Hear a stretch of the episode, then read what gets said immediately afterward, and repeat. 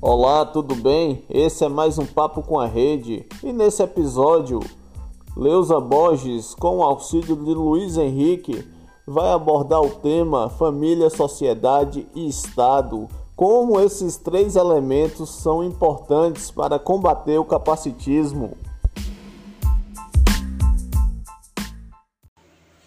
Olá, bom dia a todos e a todas.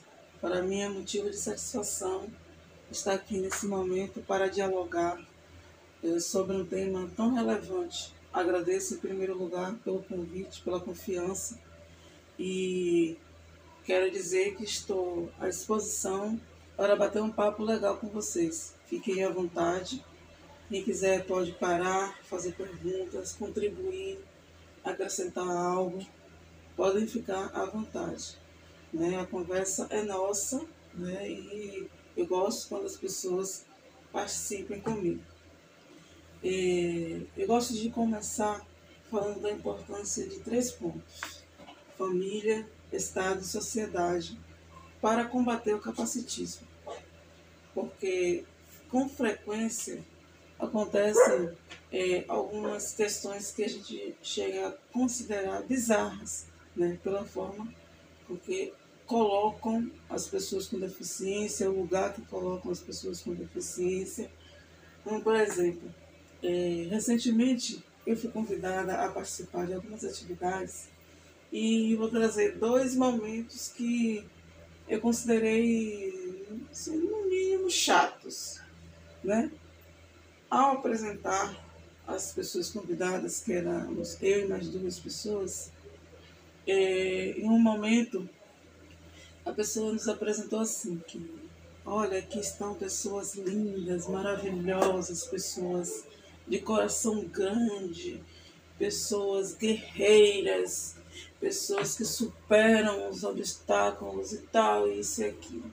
Aí eu comecei a ficar preocupada. E aí a pessoa continuou.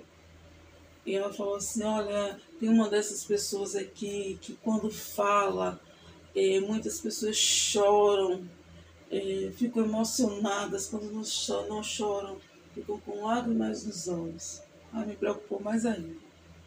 Porque eu não vou me arrumar, vou sair de casa para fazer com que as pessoas é, se emocionem a ponto de chorar com é, talvez palavras de sofrimentos que eu vinha trazer, vinha trazer, sentimento ruim, não sei exatamente o que é que aquela pessoa falava para os convidados que causava aquele sentimento tão forte de, ao ponto das pessoas é, chorarem, né? Isso é preocupante. E aí eu fiquei pensando, eu não tenho nada a oferecer nesse sentido para as pessoas. Então significa que eu não estou no lugar certo. E aí eu fiquei escutando e tal. E ele continuou a apresentar as pessoas, as maravilhas desse mundo, né? As pessoas com deficiência. Tirando toda a humanidade das pessoas com deficiência. Como se fôssemos angelicais. Como se fôssemos deuses, sabe?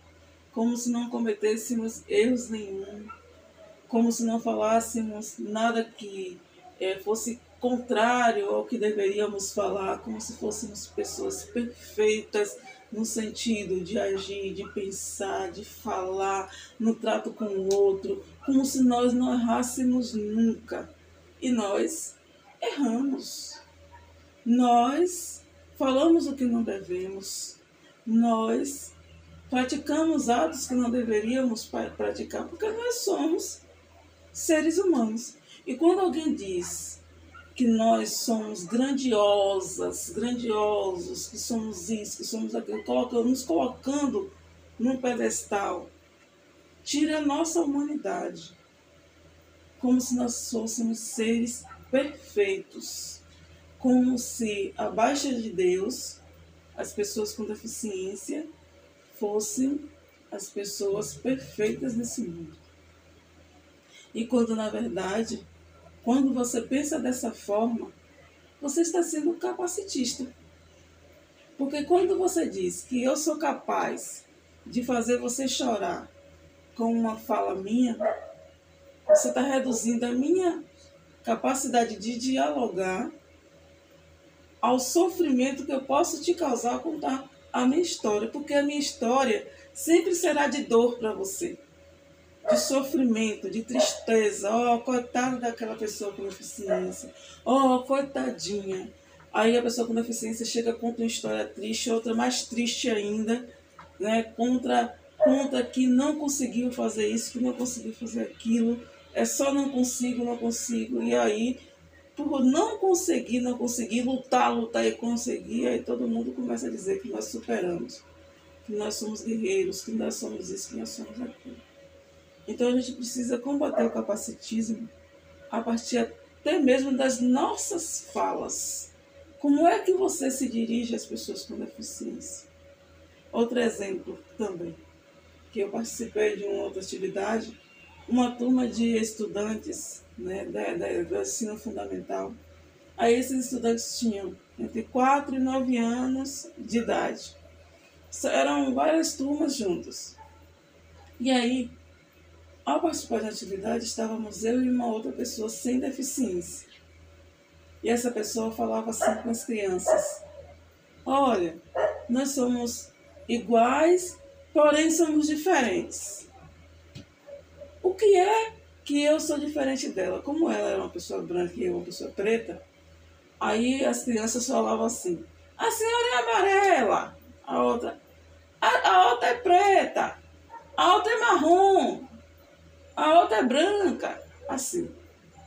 Aí ela insistia, não, tem alguma coisa nela que é diferente de mim. Ah, o seu cabelo é amarelo, o dela é preto. Não, mas tem alguma coisa dela que é diferente de mim. E aquilo já estava me faltando a paciência. Aí ela, tem alguma coisa, as crianças começaram a falar das roupas e tal. E aí quando viram que as crianças não iam falar que era porque eu sou cega, que as crianças não tinham por que falar isso mesmo. Aí não sei quem soprou, soprou no ouvido de alguma criança lá que gritou, eu sei, eu sei, ela é cega. E aquilo me deixou chateada. Porque não havia necessidade dela fazer esse tipo de apresentação.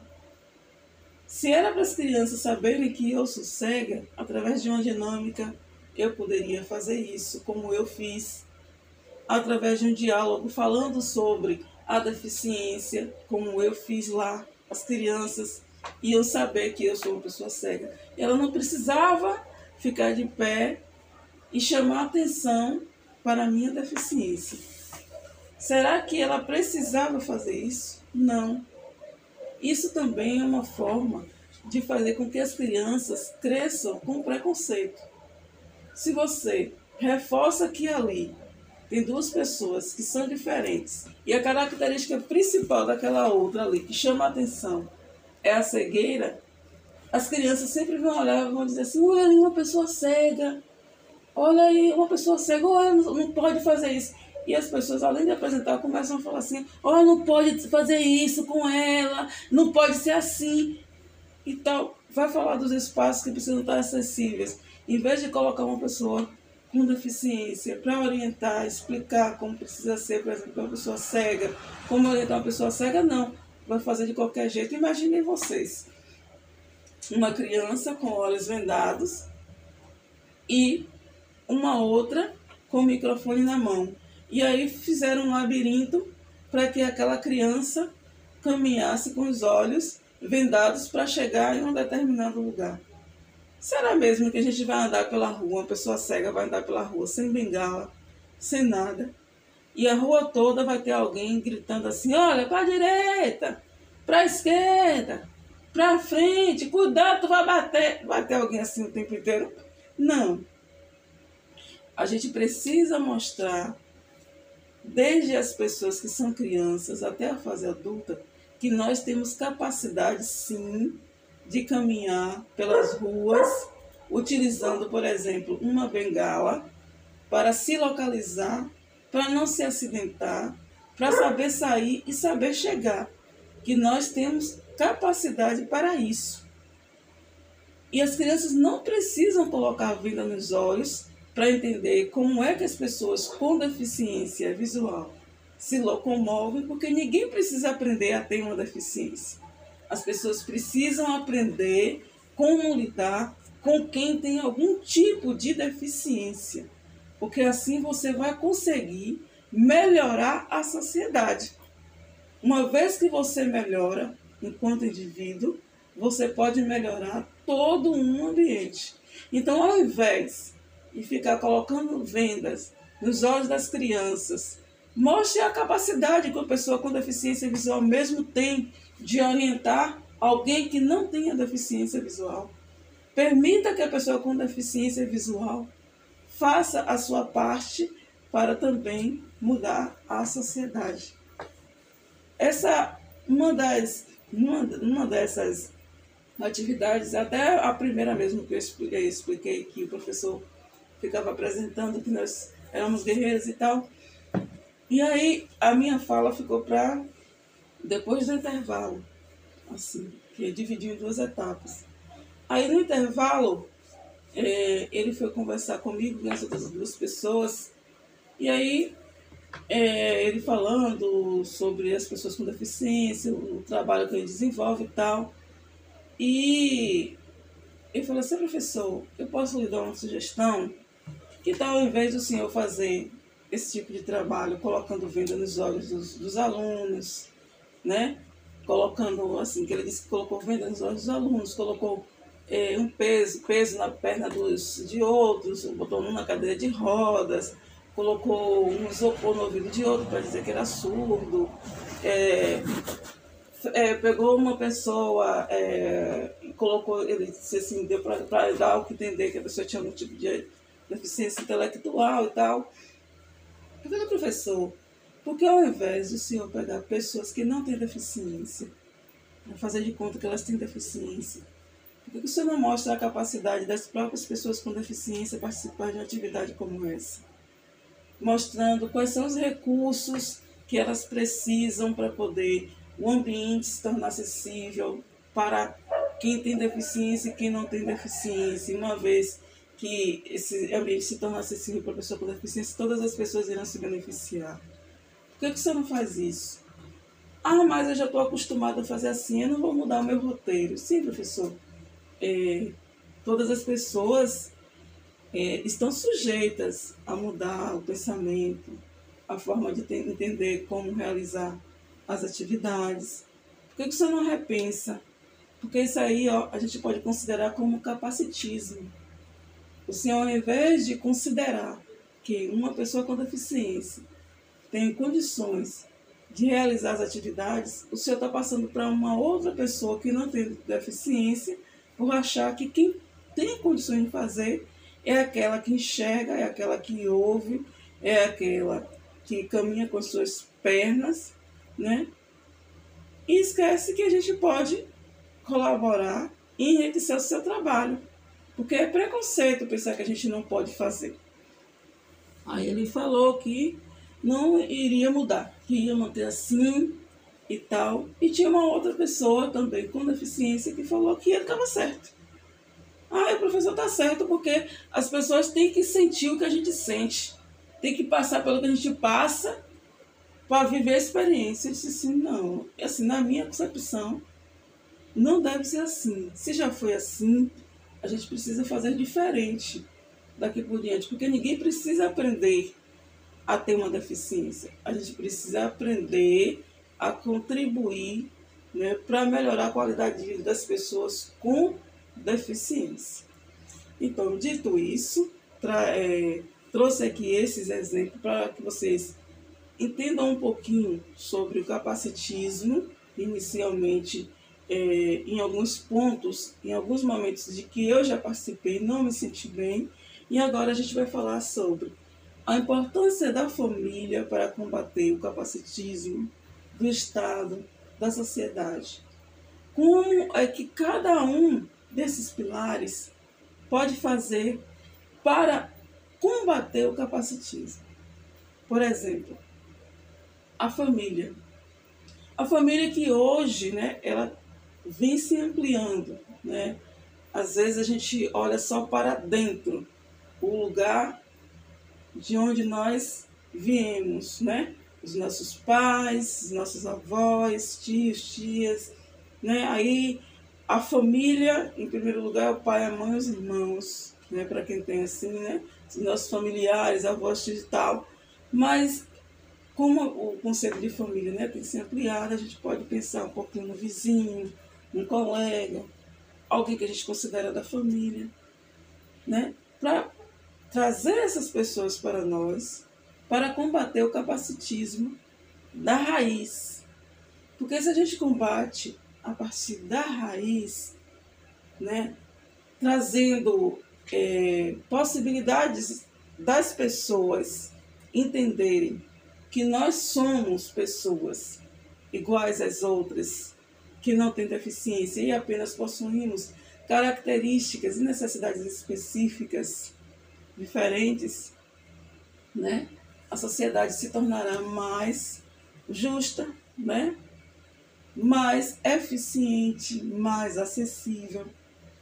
E o papel da família é fundamental para que isso aconteça. Como é que a família pode orientar né, os seus, né, dizendo o que é capacitismo, como combater, o que fazer para que as pessoas com deficiência é, tenham é, os seus direitos garantidos. Uma vez o direito garantido, uma vez a inclusão acontecendo, o capacitismo ele vai sendo combatido.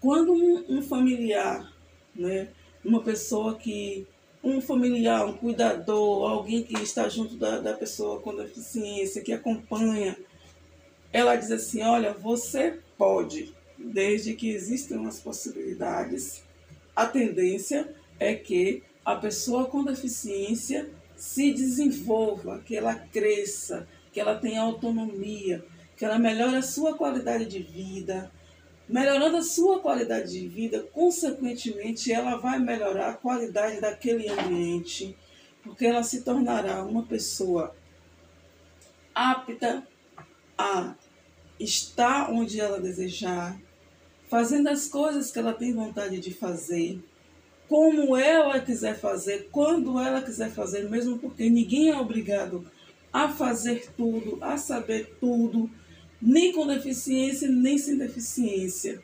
Ninguém consegue fazer tudo, ninguém sabe fazer tudo. As pessoas precisam compreender isso. E quando alguém tira a nossa humanidade e diz que nós fazemos tudo, olha, essa pessoa aqui tem uma deficiência, mas faz tudo.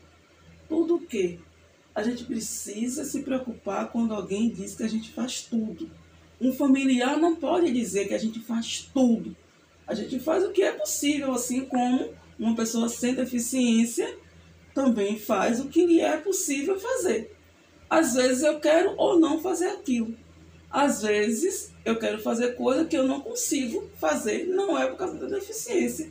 E às vezes também pode ser por causa da deficiência, assim como alguém que não tem deficiência não faz porque não tem deficiência e vice-versa, dá no mesmo, assim, eu querer ou não fazer, eu poder ou não fazer, não é a deficiência que vai dizer onde é que eu vou chegar. Por exemplo, quando eu digo que pode ser pela deficiência que eu não consegui fazer, se você me der um texto em tinta para eu ler na minha mão, mesmo que eu queira ler, eu não vou conseguir, se eu não enxergo.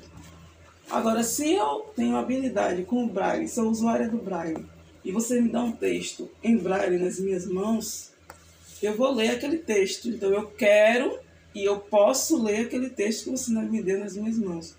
Se você me dá um texto, me manda esse texto, por exemplo, através de um, um aplicativo, você me manda por e-mail um texto, eu pego esse texto, eu vou ler usando um aplicativo né, de, de voz.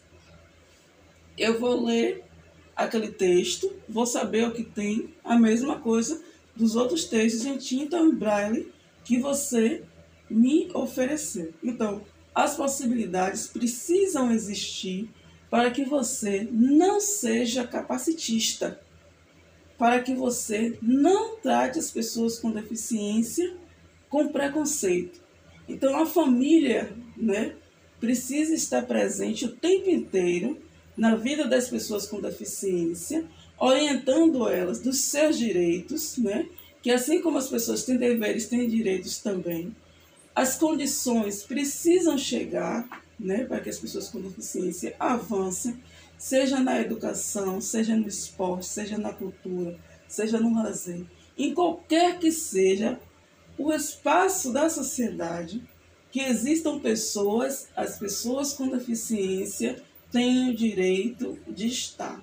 Ah, mas quer dizer que se houver a acessibilidade, todas as pessoas com deficiência vão fazer tudo? Não. É como eu falei.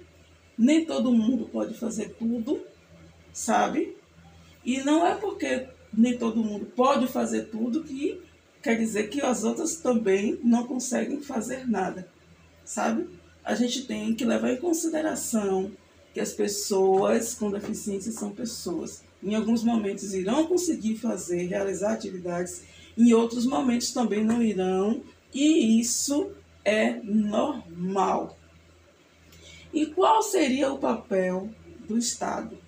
O papel do Estado é fornecer, através dos espaços educacionais, de cultura, de lazer, a possibilidade para que as pessoas com deficiência tenham autonomia, uma boa qualidade de vida, seja no, nos espaços de, de, de saúde, de, de educação, de cultura, como eu falei, em qualquer que seja o ambiente, seja público, seja ele privado. Quando público, que o Estado se preocupe com isso, que é um dever do Estado promover a acessibilidade e dignidade a todas as pessoas. E quando o ambiente for privado, que o Estado se preocupe em fiscalizar se está realmente acontecendo como deve acontecer.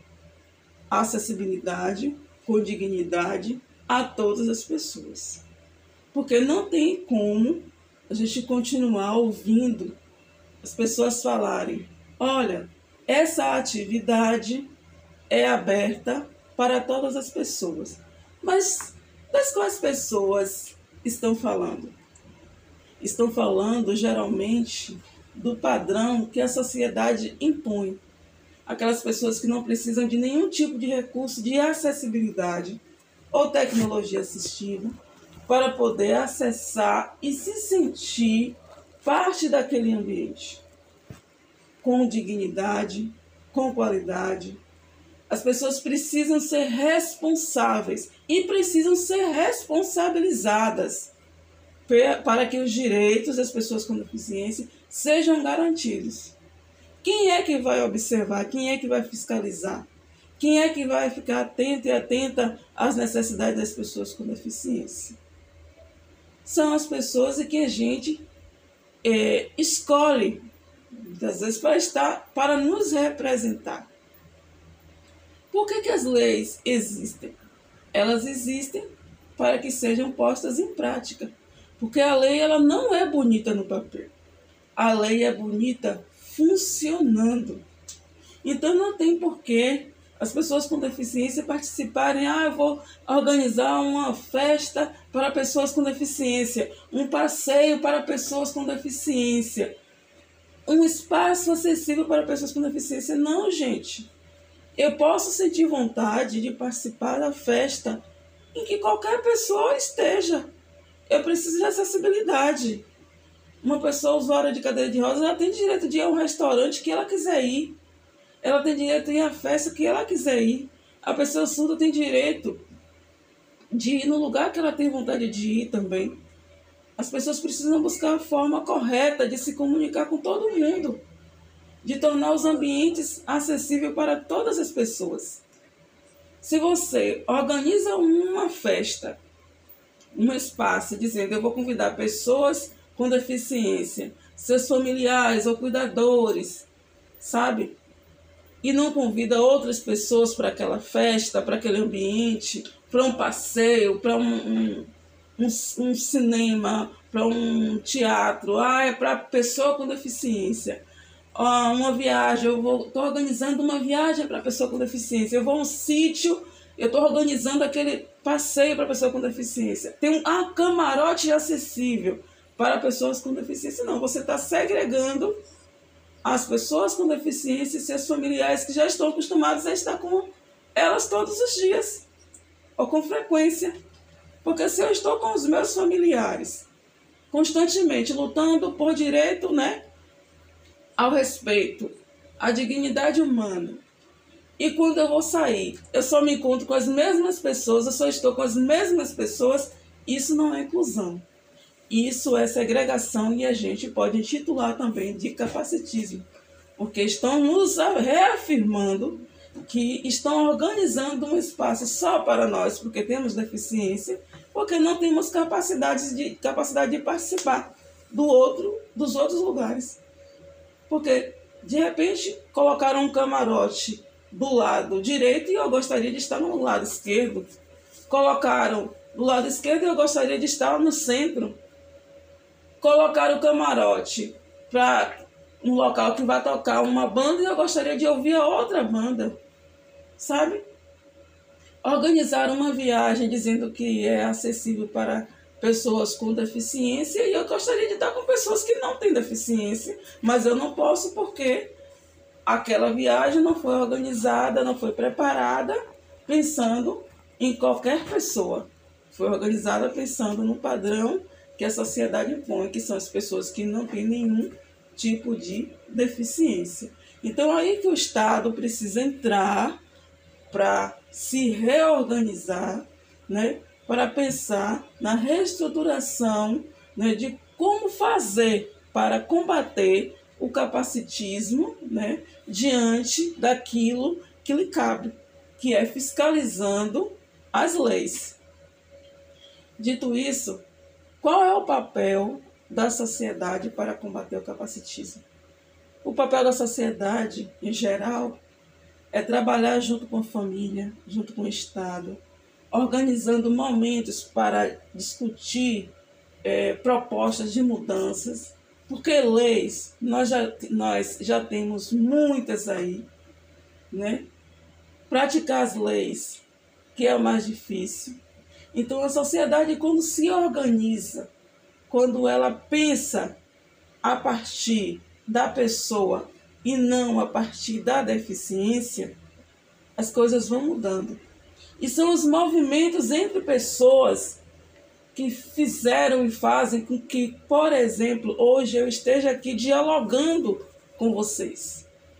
Fizeram com que esses movimentos fizeram com que hoje eu fosse convidada para falar sobre capacitismo, assim como eu posso ser convidada para falar sobre um outro tema, porque em um determinado momento a sociedade percebeu que os nossos corpos viviam e vivem ainda, né?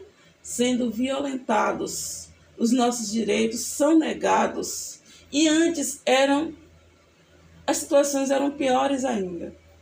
Então, a partir do momento que alguém percebeu, né, pessoas com deficiência, pessoas sem deficiência, porque uma coisa é certa: só as pessoas com deficiência não irão resolver o problema do capacitismo.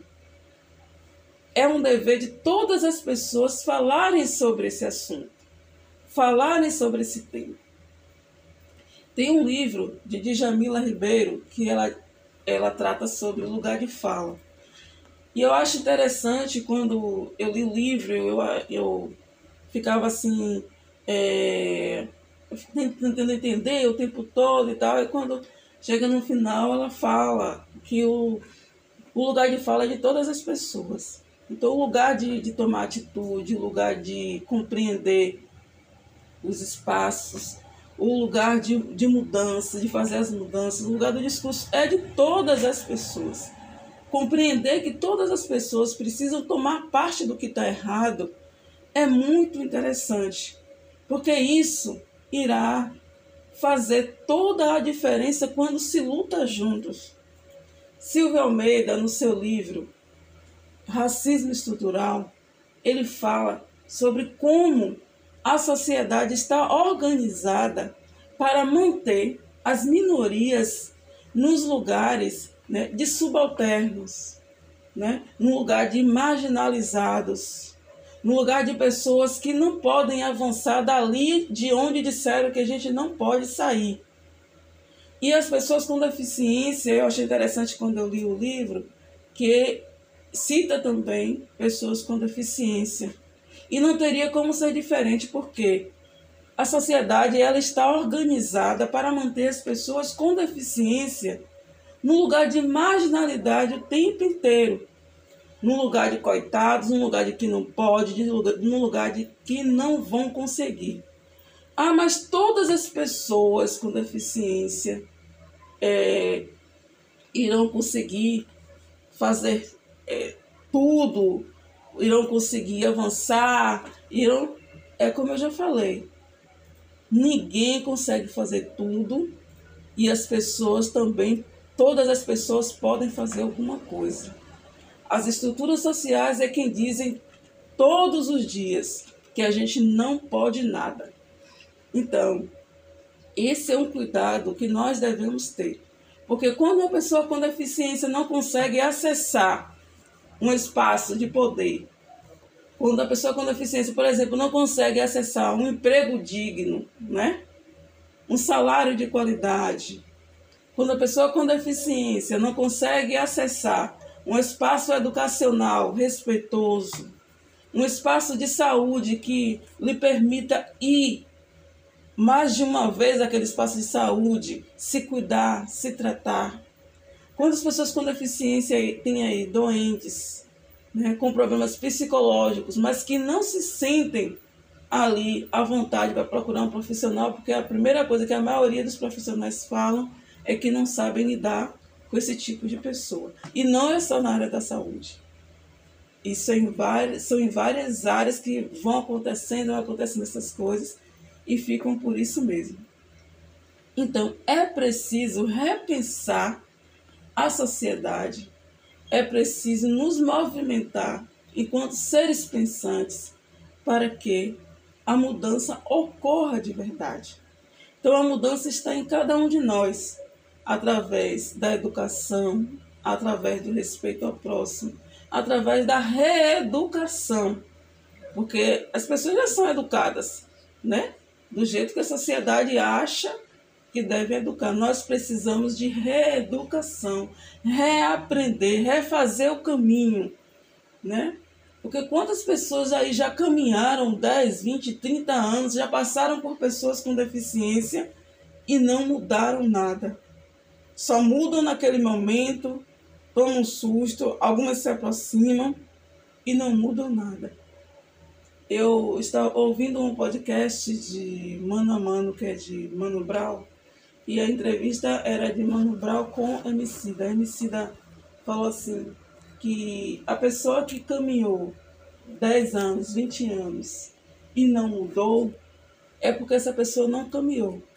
Caminhou. Então, se uma pessoa teve acesso a alguém com algum tipo de deficiência em determinado momento e não mudou nada, nem ensina nem no ambiente, significa que ela fez como tantas outras pessoas. Viu, mas fingiu que não viu. Porque nos tratam como seres invisíveis. Verdade, Luiz Henrique. Lá no site da rede PCD Brasil tem um arsenal de informações para que você possa estar tá bombardeando o capacitismo. Então, vou deixar aqui o link na descrição desse episódio para você ir lá se armar contra esse preconceito.